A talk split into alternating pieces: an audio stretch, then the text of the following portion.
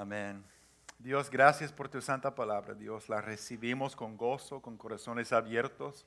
Pedimos que tu Espíritu, Señor, nos guíe a la verdad como has prometido hacer. Declaro paz sobre tu pueblo, Señor. Mentes claras, corazones abiertos, Señor. Padre, tenemos hambre de ti, queremos conocerte y ser como tú más y más en este día. En tu nombre Jesús oramos. Amén. Amén. Hemos estado hablando de la esperanza que tenemos porque Dios está cambiándonos. Amén. Todo el mundo quiere cambiar, pero solamente el poder de Dios obrando en una vida puede cambiarnos desde dentro hacia afuera transformándonos realmente para ser esas nuevas personas, nuevas creación que Cristo dice que somos en Él. Hay mucha esperanza en su nombre para ser cambiado, ser diferente. Y hoy quiero hablar de, seguir hablando de esa transformación y quiero hablar sobre dar buen fruto, dando buen fruto como los transformados. Quiero comenzar con el versículo clave en este día, que es Juan 15, versículo 8. Nuestro hermano David hizo un muy buen trabajo hablando de los pensamientos la semana pasada, cómo somos transformados cuando nuestro pensar cambia. Y quiero sembrar ese pensamiento, las palabras de Jesucristo. Espero que entren profundamente en tu mente y en tu corazón lo que vamos a leer. El versículo clave, Juan 15, 8 dice, mi Padre es glorificado cuando ustedes dan mucho fruto y muestran así que son mis discípulos. ¿Podemos leer eso otra vez para que vaya aún más profundo en nuestro ser juntos? Una, dos y tres. Mi Padre es glorificado cuando ustedes dan mucho fruto y muestran así que son mis discípulos, ¿verdad?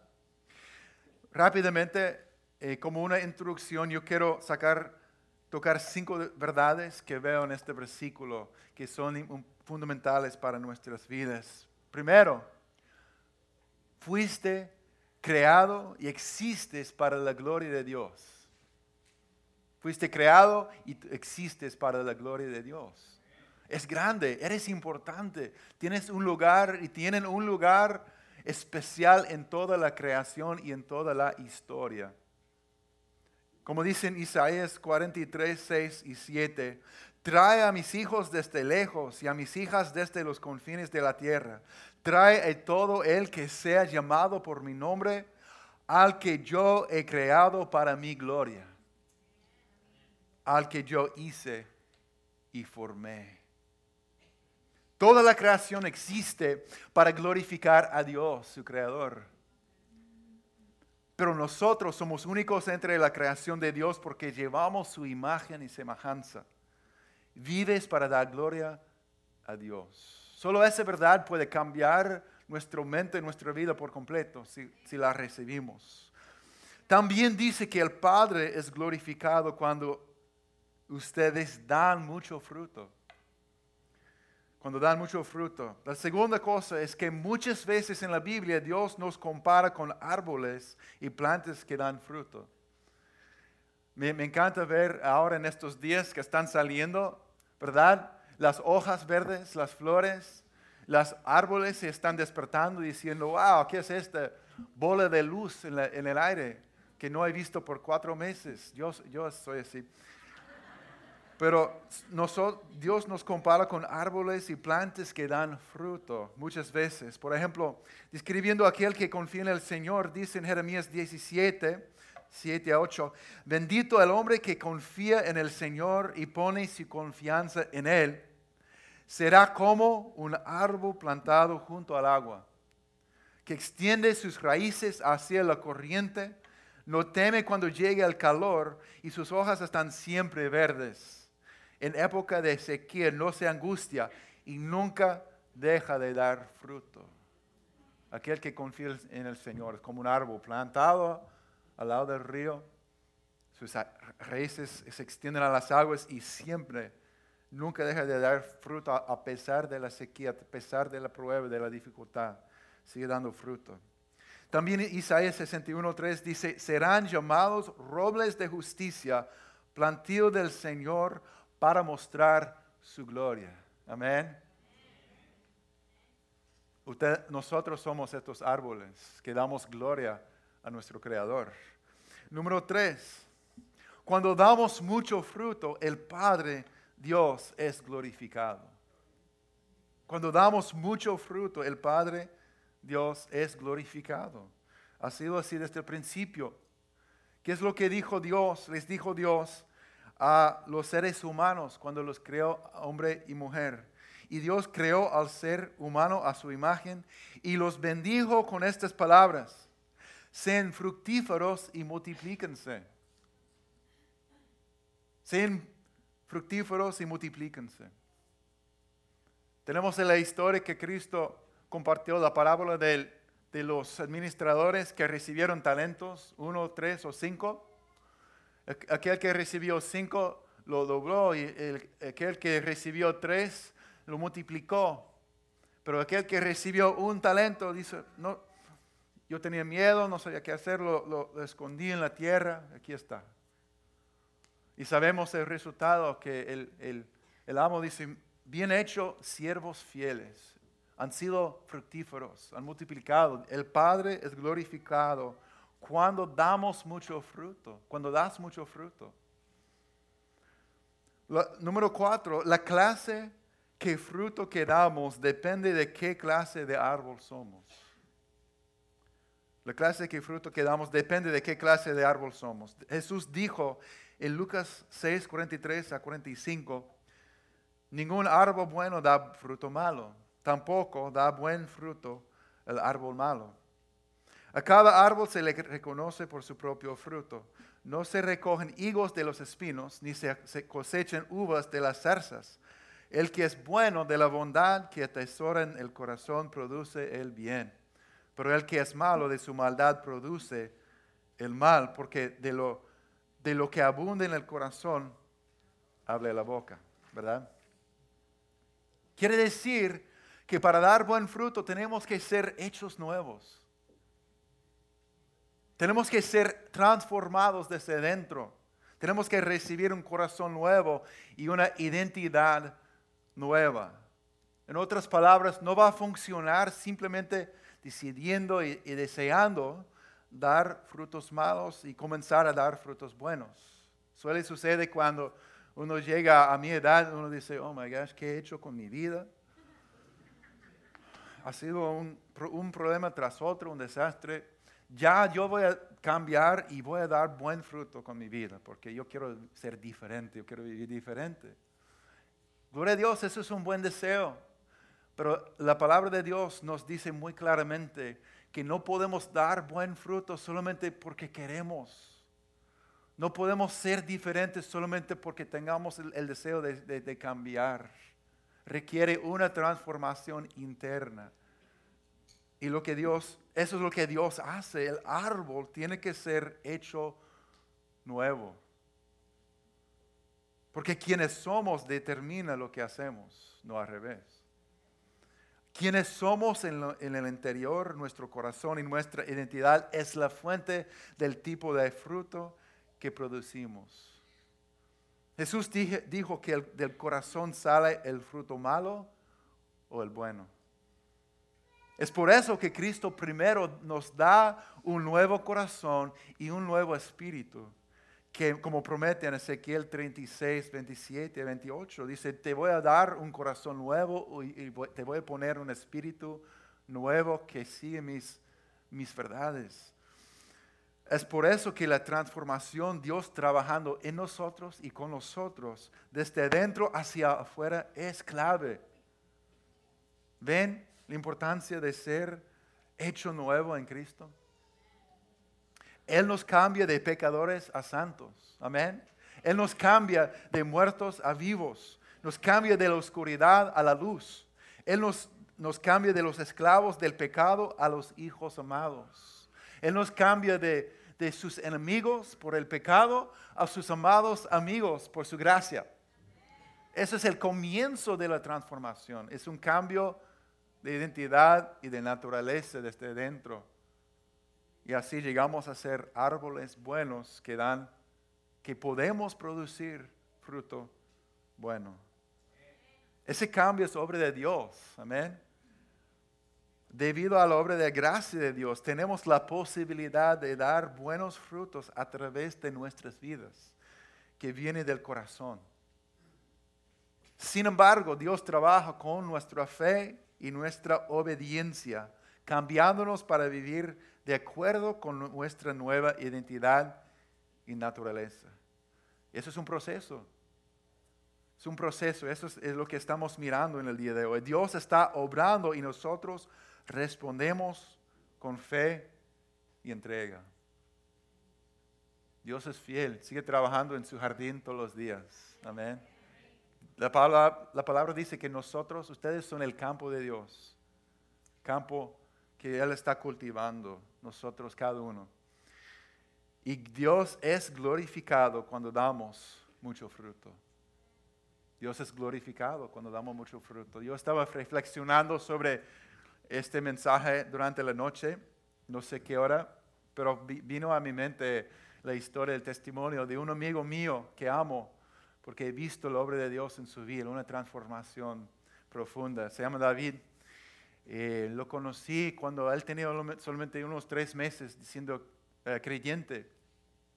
Él creció, en su niñez creció en un ambiente difícil, duro. Su, papá era militar um, y fue expuesto a muchas cosas, mucho pecado en su niñez, su juventud, tenía, tenía mucho rencor, enojo.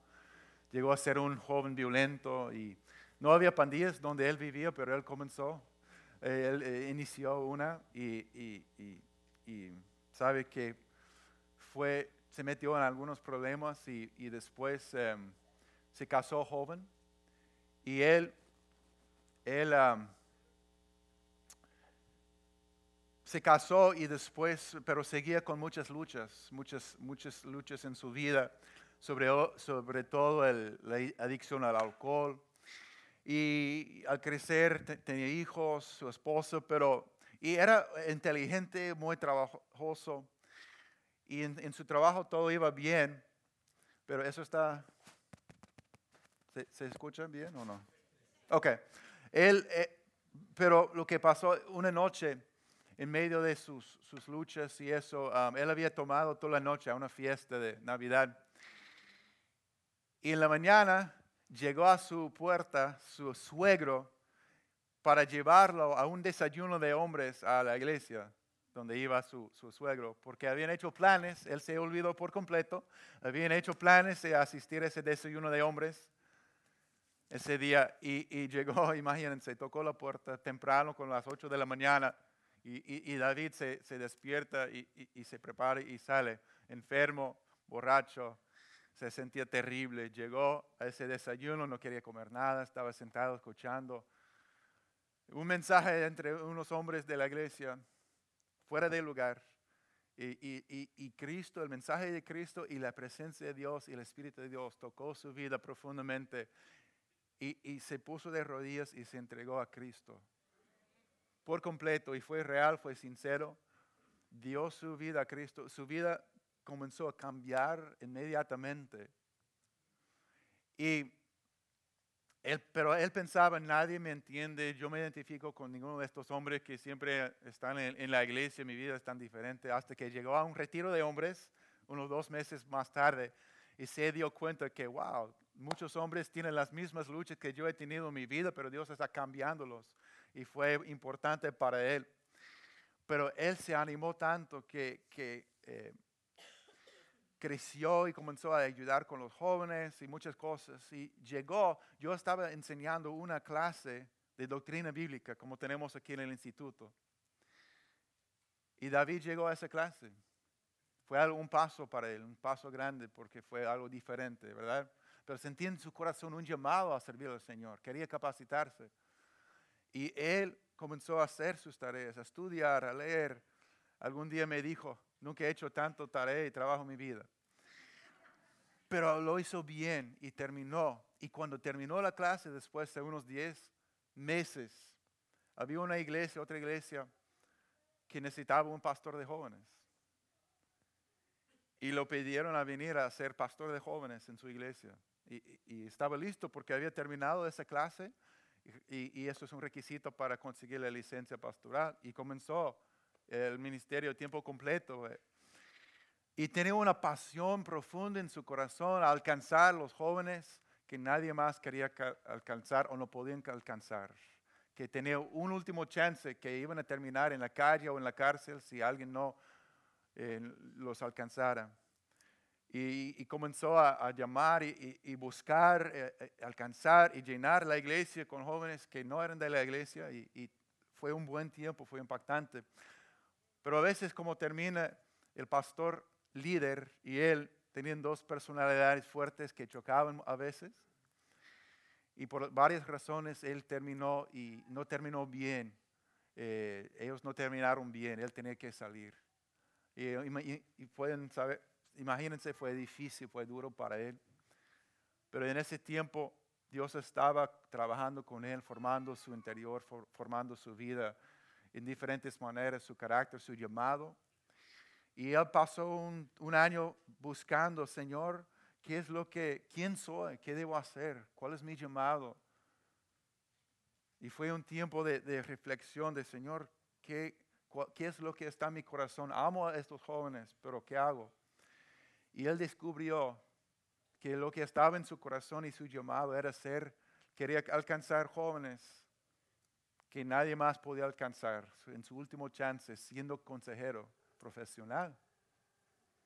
Pero para eso requiere cuatro años de la universidad para comenzar estudiando psicología, consejería, y dos o tres años más para conseguir una maestría. Si eso va a ser su trabajo tiempo completo. ¿Qué hizo David? Sentí en su corazón ese llamado y él comenzó a estudiar en la universidad, un año, dos años con sus tres hijos, su esposa, su trabajo tiempo completo, cuatro años, terminó, se graduó los cuatro años. ¿Qué hizo? Comenzó buscando su maestría, un año, dos años. Estaba exhausto cuando lo veía, pero él decía, eso solamente por, Dios, por la gracia de Dios, por el deseo que Dios ha puesto en mí. Para mí fue un milagro. Él se graduó con su maestría. Es un hombre excelente, ayuda, eh, no, no, no está muy reconocido porque no está sobre una escena, una plataforma, pero va a hogares, va a casas, va a, consultar con familias, con jóvenes, con grandes necesidades. Hay tanto buen fruto de su vida, es hermoso lo que Dios ha hecho. Y todo por la motivación que el Espíritu de Dios puso dentro de él, ese amor que no se explica con palabras, ¿verdad? se esforzó tanto y está dando buen, buen fruto. Yo, yo le he llamado y me ha dado buenos consejos sobre mi propia familia en algunas ocasiones porque están tan, tan llenos de la sabiduría de Dios en esas cosas. El Padre es glorificado cuando damos mucho fruto. Amén. Y así demostramos que somos sus discípulos.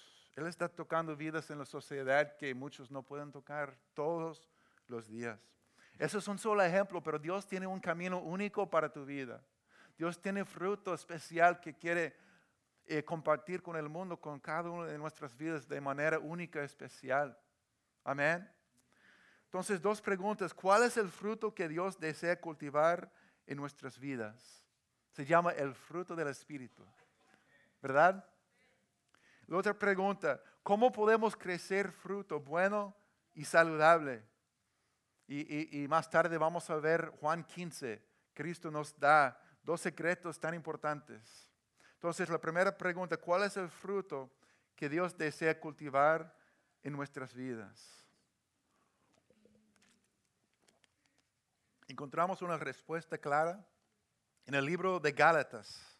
Gálatas es una carta escrita a un grupo de cristianos que habían puesto su fe en Jesús como Salvador y habían probado la dulce obra del Espíritu Santo, pero luego se habían confundido. Al igual que nosotros, querían crecer y ser y, cambiar, pero algunos les estaban enseñando que para ser verdaderos, verdaderos creyentes, para ser realmente salvos, tenían que esforzarse mucho para seguir las reglas de la ley del Antiguo Testamento. Y el apóstol Pablo, un hombre que antes era súper religioso, antes de conocer a Jesús como su Salvador y que fue transformado por, medio de un encuentro con Cristo, al conocer realmente a Jesús les está diciendo, no, no va a funcionar, no es así, no, eso nunca funcionará. Dios no quiere que cambies y seas mejor en tus propios esfuerzos al seguir las reglas. Ese es el mensaje de Gálatas. ¿Oyeron? Y no puedes, esta es la cosa. ustedes vinieron a Dios a través de la fe y la entrega, o sea, el arrepentimiento, y crecerán y cambiarán también a través de la fe y la entrega a Dios. Dios no nos salvó solo para, para que pasemos de ser esclavos al pecado a esclavos a un montón de reglas. ¿Verdad? Él nos salvó para restaurarnos. Primero, restaurándonos en una relación correcta con Él. Y luego restaurando a toda nuestra persona para que refleje nuevamente su carácter a través del poder del Espíritu Santo obrando nosotros, desde adentro hacia afuera. Amén. Entonces en Gálatas 5, el apóstol Pablo sigue, eh, expresa, tenemos a leer el libro completo, pero vamos a ver una porción de solamente capítulo 5.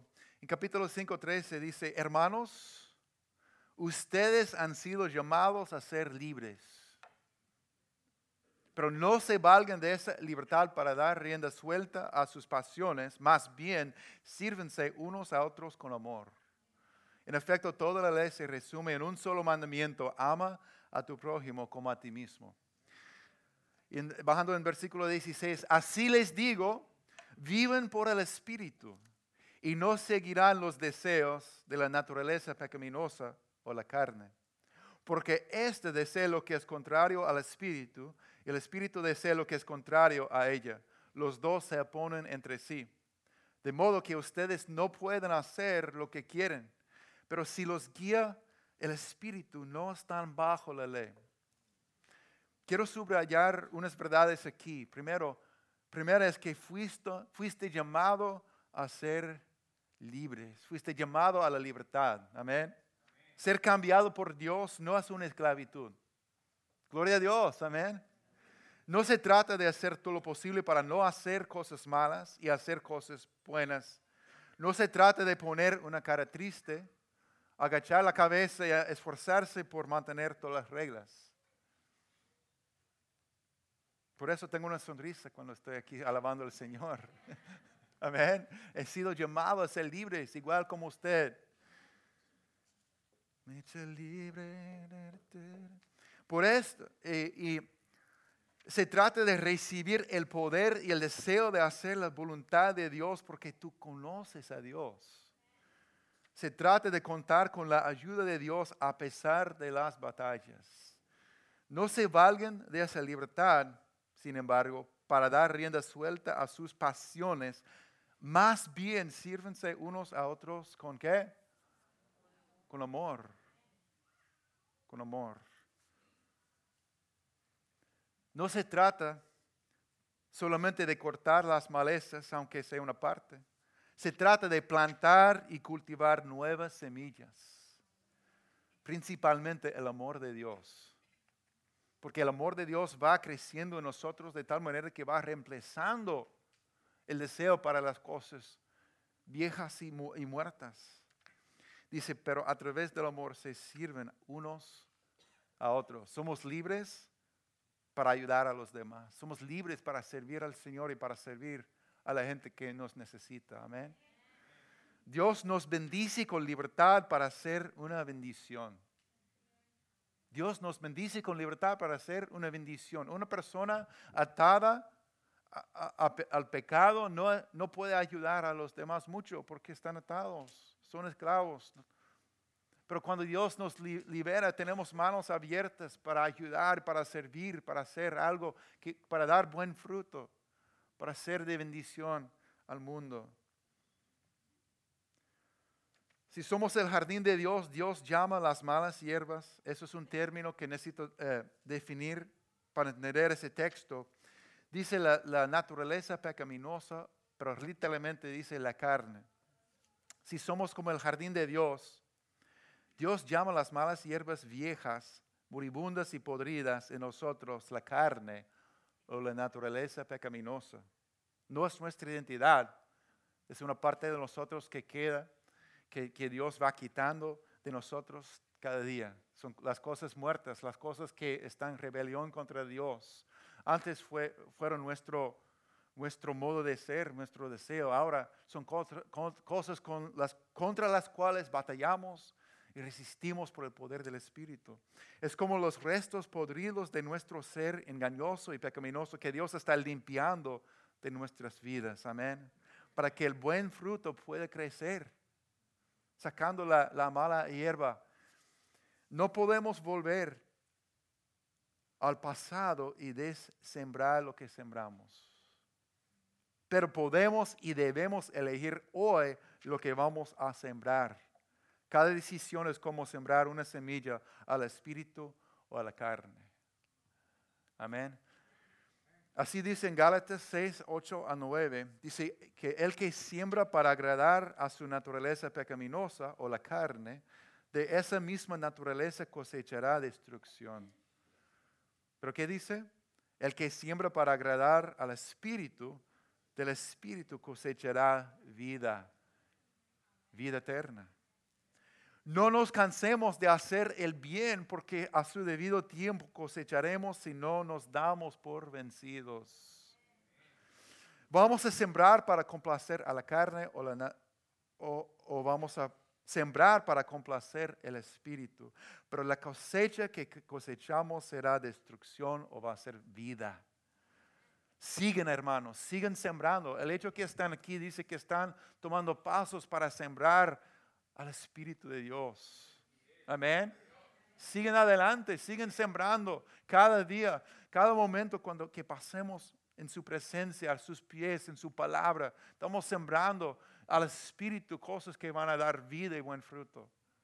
Siguen adelante, vale la pena porque sembrar las cosas del Espíritu, porque la promesa de Dios es que cosecharemos una cosecha a su debido tiempo si no nos rendimos. ¿Verdad?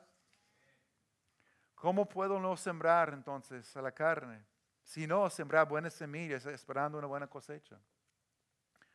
¿Y cómo será ese, buena, ese fruto? Si no se trata de mantener o vivir y cumplir con todas las reglas, ¿cómo vivimos de manera diferente? La respuesta a través de una relación es una relación con Dios en colaboración con el Espíritu Santo. Tenemos ayuda, tenemos un ayudante que se llama el Espíritu Santo o el Espíritu, quien está unido a nuestro espíritu si estamos en Cristo. ¿Verdad? No tenemos que luchar solos nunca. Entonces, para dar buen fruto, necesitamos cultivar una relación con el Espíritu Santo y aprender a ser guiados por Él. Eso es lo que dice aquí.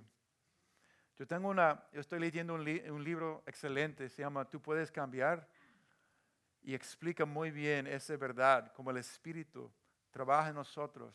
Y dice, el Espíritu pone en nosotros el deseo de hacer lo que es recto, rechazando además todo deseo anterior pecaminoso de hacer lo indebido.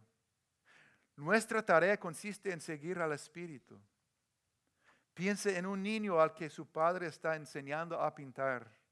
Ese padre toma la mano de su hijo y la guía con la suya para que el pincel haga el trazo adecuado. El Espíritu es la mano de Dios que nos guía a nosotros en esta vida. Cada vez que nos sentimos inclinados a obrar mal o a reaccionar indebidamente, el Espíritu se opone con todas sus fuerzas. Tenemos pues que dejarnos guiar por el Espíritu, aunque nuestra antigua naturaleza en el pecado se oponga a que sea así. Y cuando nuestra intención es hacer algo bueno, se confirma de modo maravilloso el trabajo en acción del Espíritu. Si notas que hay conflicto en determinados puntos de tu vida, dirígete sin dudarlo al Espíritu. Camina a su lado y déjate llevar por los deseos que pone en tu corazón. La vida del creyente es tan sencilla como todo eso. Wow. Así es. Así es. A mí me impactó la ilustración que usa el autor aquí porque eh, yo me puso a pensar en mi abuelo uno de mis héroes, que todos los, sus hijos y nosotros, sus nietos, lo admiraban porque muchas razones, pero una de las razones, cuando llegó a tener más años de edad, comenzó a pintar. Y, pintaba cuadros y, eh, paisajes y, cosas hermosas y todo el mundo quería tener uno de sus, sus cuadros. Fue impresionante como lo, lo hicieron y todos también pedían, abuelo, enséñame a pintar como tú pintas. Y yo esperé muchos años. Ah, yo, creo que yo tenía, cumplí 29 años, fue mi cumpleaños. Y, por fin mi abuelo, nos pusimos de, nos de acuerdo, él llegó con, me compró eh, pintura y, todo lo que necesitaba para comenzar y nos sentamos juntos una tarde. Y él comenzó a enseñarme cómo él pintaba, las técnicas, las cosas que hacía yo a su lado tratando de, ah, hicimos uno juntos, un cuadro juntos, que, está, eh, no sé por qué, terminó en la casa de mis suegros, no sé cómo, pero está ahí. Y yo comencé a, tomar lo que me enseñó y, por un tiempo yo pintaba, yo, he pintado, no sé, unos 15 cuadros. Pero la cosa es que eh, algún día hace dos años, más o menos, mi hijo pidió lo mismo. Papi, enséñame a pintar, ¿cómo pintas? Y, nos sentamos juntos y, comencé a pintar y, él me imitaba y aprendía cosas, le, ayudaba a, hacer cosas y hicimos el mismo, la misma imagen, él, la suya más chiquita, pero salió interesante, bonita. Y eso me impacta porque es como requiere, para, para yo aprender de mi abuelo o mi hijo aprender de mí, requiere prestar atención, mucha atención, escuchar, dejarte ser guiado, instruido, imitar para aprender a hacer las cosas que el maestro hace. Y la Biblia llama eso en, en nuestra vida con Dios, andar por o vivir por el Espíritu. Es por medio de una relación. ¿Ven? El nombre del Espíritu Santo, cuando dice el consolador, el ayudante, es literalmente aquel que viene a tu lado para ayudar. Mi, abuelo vino a mi lado para ayudarme a aprender a hacer algo hermoso. El Espíritu Santo viene a nuestro lado para aprendernos, dar fruto hermoso en nuestras vidas, porque no sabemos sin su ayuda, ¿verdad? No podemos producir ese fruto sin su ayuda, pero viene. Eso es lo que significa caminar o vivir por el Espíritu, estar en relación con el Espíritu. Y como dijo el autor, si notas que hay conflicto en determinados puntos de tu vida, dirígete sin dudarlo al Espíritu. Camina a su lado, déjate llevar por los deseos que pone en tu corazón, ¿verdad? Espíritu Santo, ayúdame, ayúdame. Viven entonces, eh, siguiendo en Gálatas, dice, así que les digo, viven por el Espíritu y no seguirán los deseos de la naturaleza pecaminosa. Porque este desea lo que es contrario al Espíritu y el Espíritu desea lo que es contrario a ella. Los dos se oponen entre sí de modo que ustedes no pueden hacer lo que quieren. Pero si, si los guía el Espíritu, no están bajo la viven por el Espíritu. ¿Cómo puedo aprender a vivir por el Espíritu en lugar de seguir mis actitudes y deseos pecaminosos? Ya les dije, a través de esa relación, imagínense si mi abuelo me hubiera regalado un libro que dice las reglas de la pintura. Que te vaya bien, mi hijo no hagas eso, haz esto, no hagas esto, haz esto. Yo nunca hubiera comenzado a pintar. Requería Él a mi lado, enseñándome, dándome dirección, contestando mis preguntas, mis dudas, ayudando. Una relación. La segunda opción, a través de una relación, es la manera que aprendemos a ser diferentes, a hacer cosas hermosas por, al caminar, al estar, al vivir por el Espíritu. Porque los deseos están en conflictos. Sentimos el conflicto, la lucha todos los días, ¿sí o no? La carne quiere venganza, el Espíritu dice perdonar. La carne es, es egoísta, el Espíritu es desinteresado. La carne es orgullosa, el Espíritu valora la humildad. La carne quiere la impureza, el espíritu tiene sed de las cosas puras de Dios, como nuestros cuerpos anhelan agua pura. Y menciona aquí, por cuestiones de tiempo voy a avanzar, menciona aquí las obras de la naturaleza pecaminosa, menciona varios, varios pecados, porque y la cosa es que lo que produce la carne puede ser algo pequeño y oculto o puede ser algo que consideramos terrible y vergonzoso, pero sin embargo todavía es la carne trabajando, es egoísta, no está sometido a Dios y daña nuestra relación con Dios primero y con la gente. El Espíritu de Dios nunca nos va a llevar estas cosas, ¿verdad?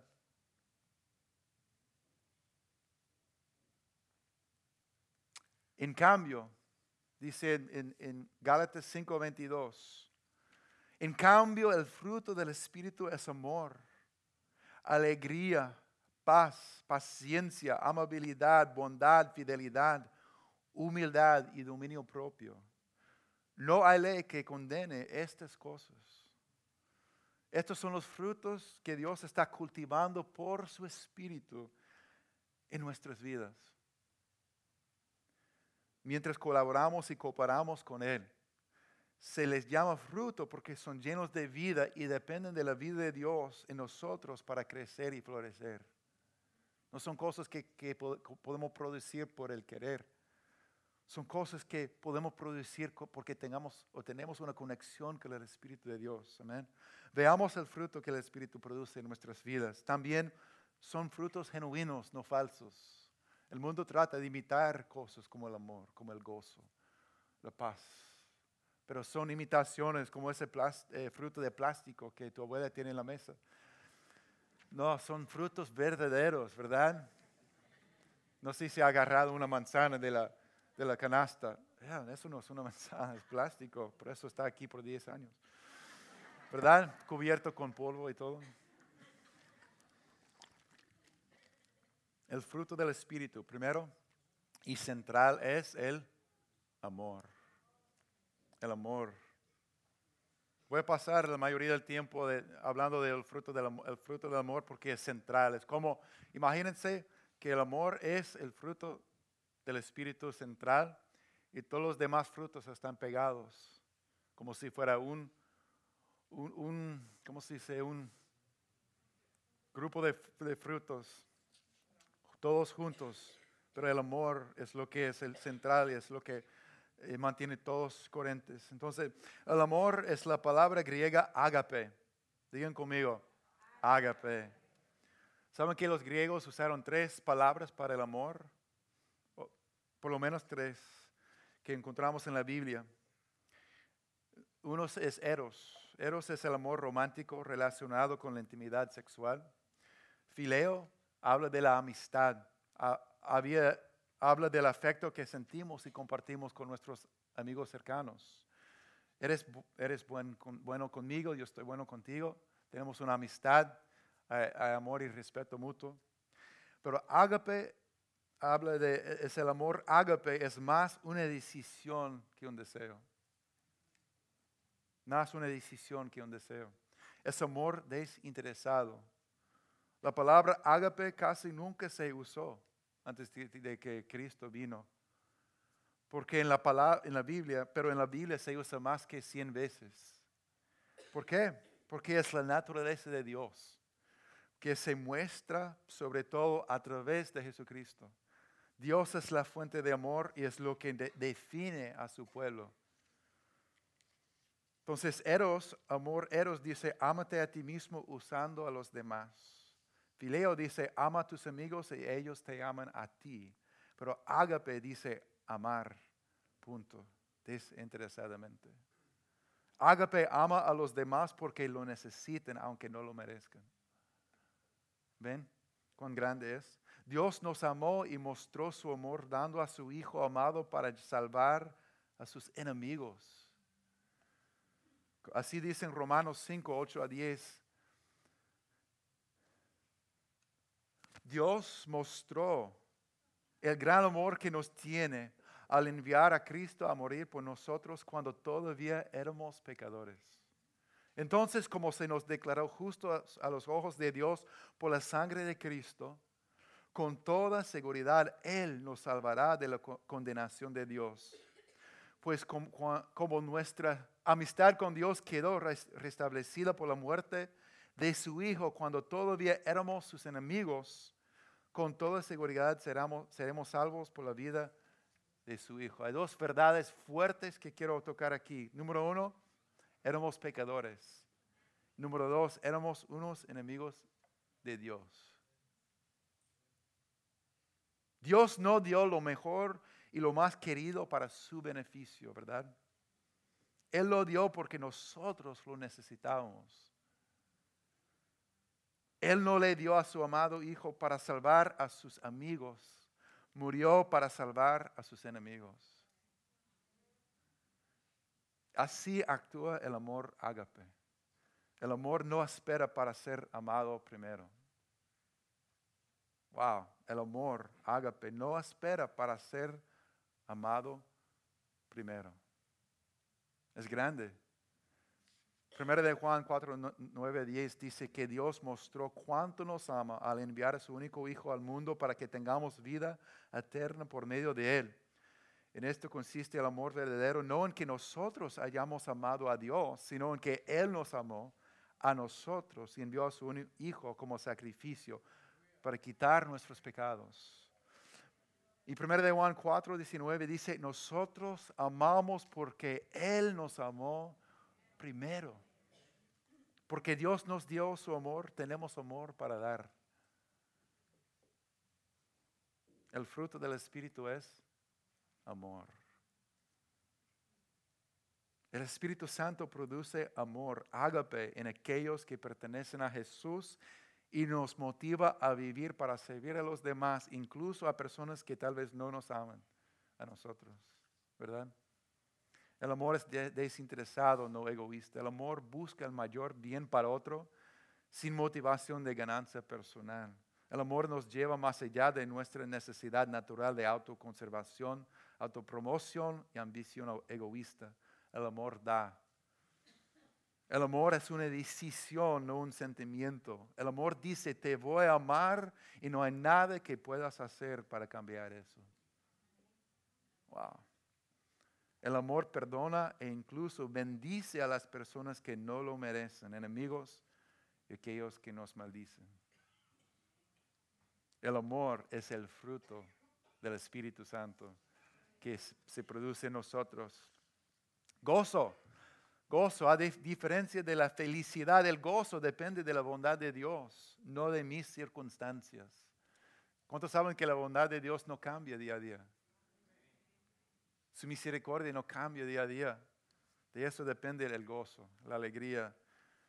El gozo proviene de confiar en Dios y experimentar su presencia. Es producta, producida dentro de nosotros por el Espíritu Santo, incluso en medio de la dificultad y la persecución. La alegría se encuentra en la presencia de Dios. Amén. Como dice Salmo 16, me darás a conocer la senda de la vida en tu presencia hay plenitud de gozo. En tu diestra hay deleites para siempre. Es el Espíritu Santo el que produce la alegría del Señor dentro de nosotros mientras confiamos en Él. Por eso podemos sonreír en los días difíciles, porque el, el, Espíritu Santo está produciendo alegría y gozo en nosotros. Paz, paz, shalom bendición por estar en una relación correcta con Dios y con la gente. Dice en Filipenses 4, 4 a 7, alégrense siempre en el Señor, insisto, alégrense. Y en el versículo 7 dice, cuando oramos, cuando entregamos todo al Señor en oración, con ruega, presentando nuestras peticiones, dándole gracias, la paz de Dios que sobrepasa todo entendimiento, cuidará sus corazones y sus pensamientos en Cristo Jesús. Paz. Dice que es una paz que, va más allá, que, que sobrepasa nuestro entendimiento. En otras palabras, a veces no hace sentido porque una persona tendría paz en esa situación. Es un fruto espiritual del Espíritu de Dios. Paciencia. La paciencia es mucho más profunda que simplemente no molestarte cuando tienes que esperar en la fila en Walmart. Eso toma tiempo a veces.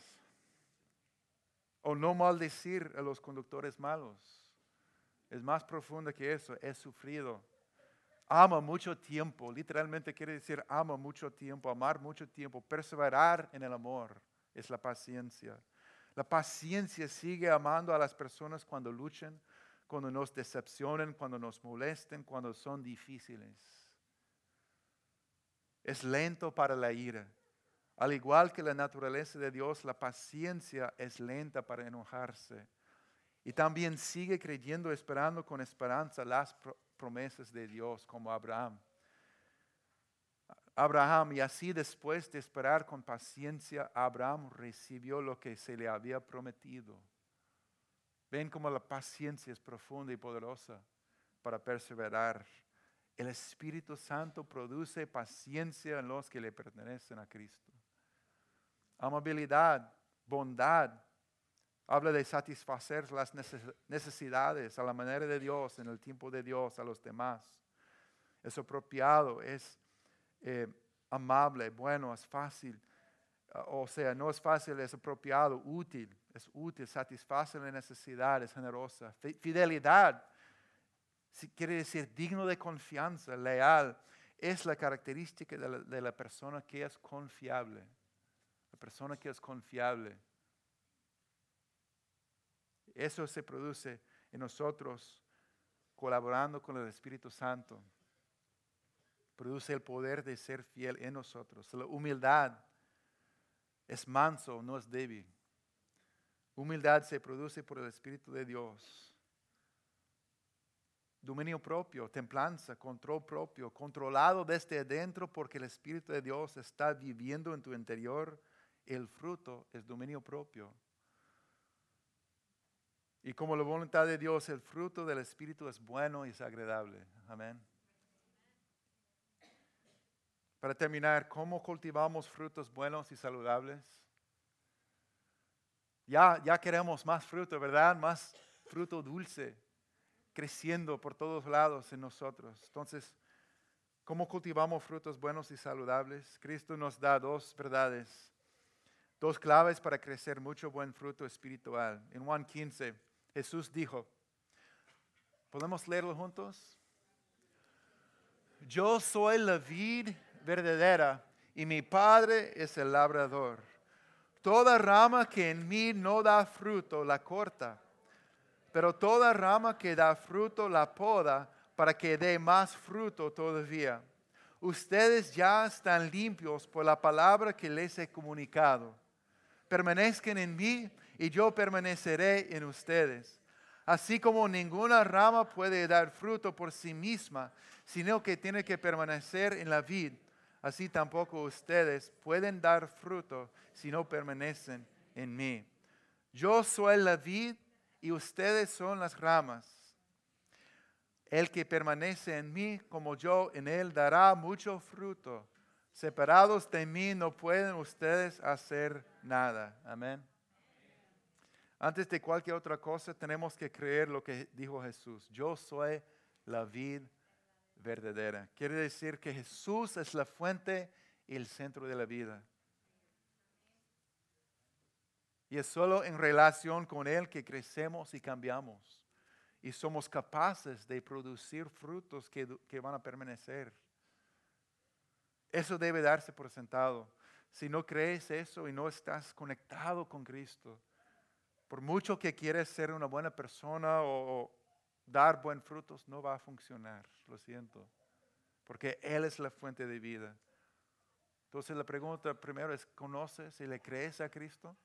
¿Estás conectado con Él? Si no, hoy tú puedes comenzar una relación con Él, de verdad.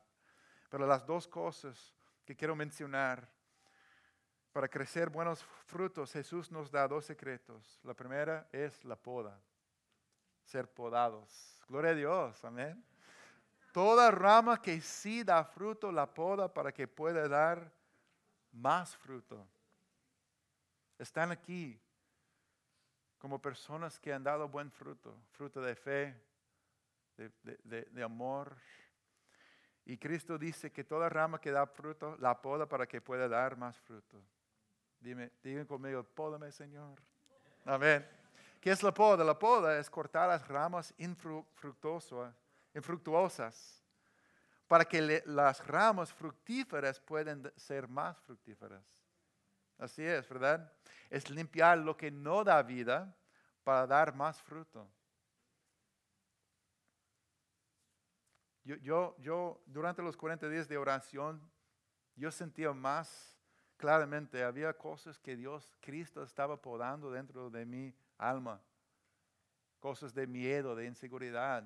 Yo, yo a veces sentaba para orar y yo sentía, wow, almost casi podía sentir algo en mi alma siendo cortada allí, ¿verdad?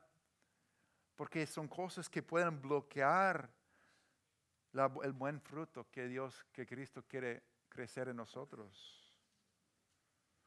Dios no nos poda para herirnos o castigarnos, no.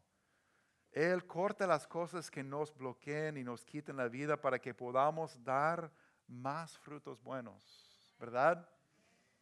A diferencia que un árbol, Dios trabaja con nuestra propia voluntad.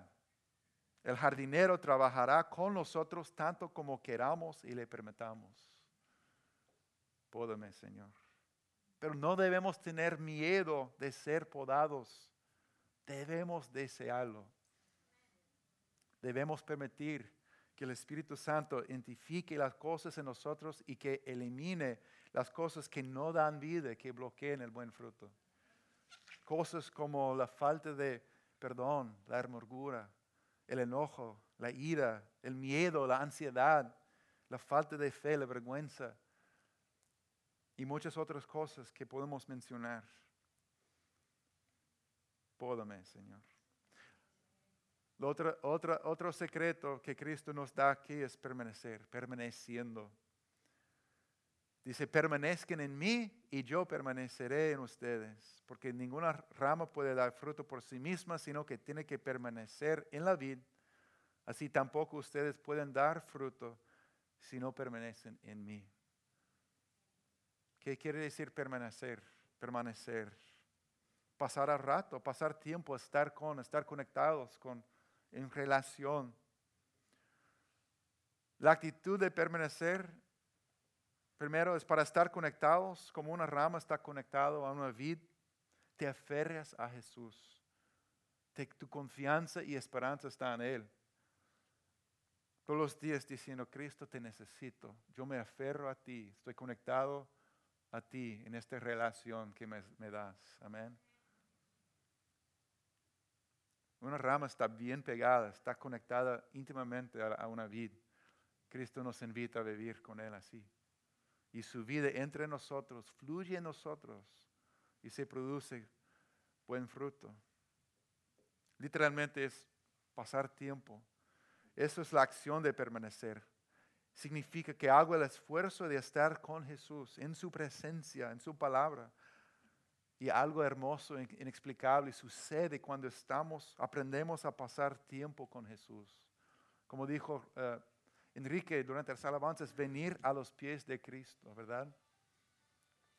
Pasar tiempo con Él. ¿Cómo? Dejamos de lado otras cosas. Siéntete en silencio, siente en su presencia leer su palabra, pensando en su palabra. Cuando adoramos y damos gracias a Dios, estamos permaneciendo en Cristo. Cuando oramos, tenemos conversaciones genuinas con el Señor. en cualquier momento y en cualquier lugar, todos los días, cuando pasamos tiempo con su familia, cuando pasamos tiempo con personas necesitadas de amor, porque Él dijo que si lo hiciste a uno de estos hermanos más pequeños, me lo hiciste a mí. Permanecemos es estar con Jesús y su vida fluye en nosotros, entre nosotros, ¿verdad? Y el fruto sale, el amor, el gozo, paz, paciencia, bondad, dominio propio. Eso es todo. ¿Y qué pasa? Mi Padre es glorificado cuando ustedes dan mucho fruto y muestran así que son mis discípulos. Amén. Amén. Quiero darnos un momento para contestar unas preguntas con, con el Señor. Pueden cerrar sus ojos y pensar en esta pregunta.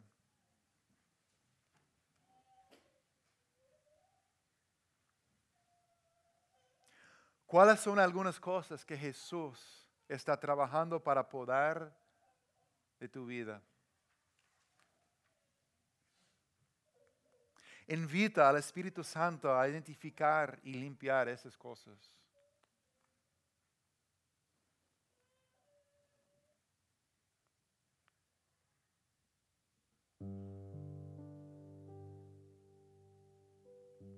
¿Cuáles son algunas cosas que Jesús está trabajando para poder, de tu vida?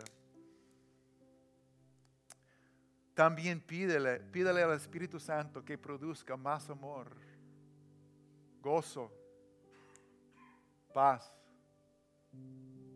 paciencia, fidelidad, bondad, dominio propio en ti.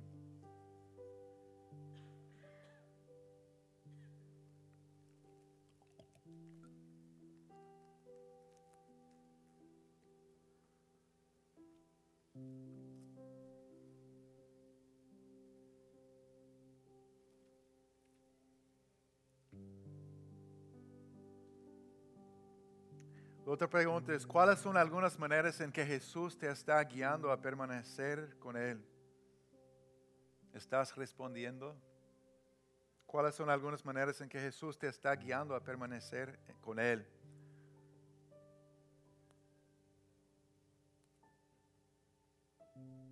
No hay otra manera para que produzca esos frutos del Espíritu, sino estar conectados con Él.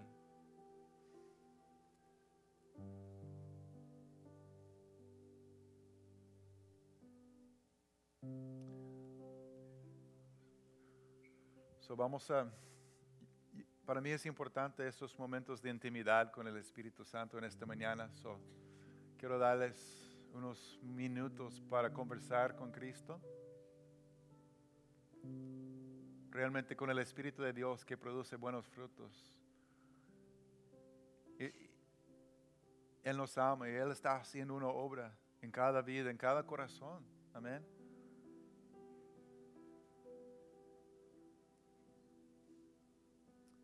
También quiero abrir al, al altar. Si dices, wow,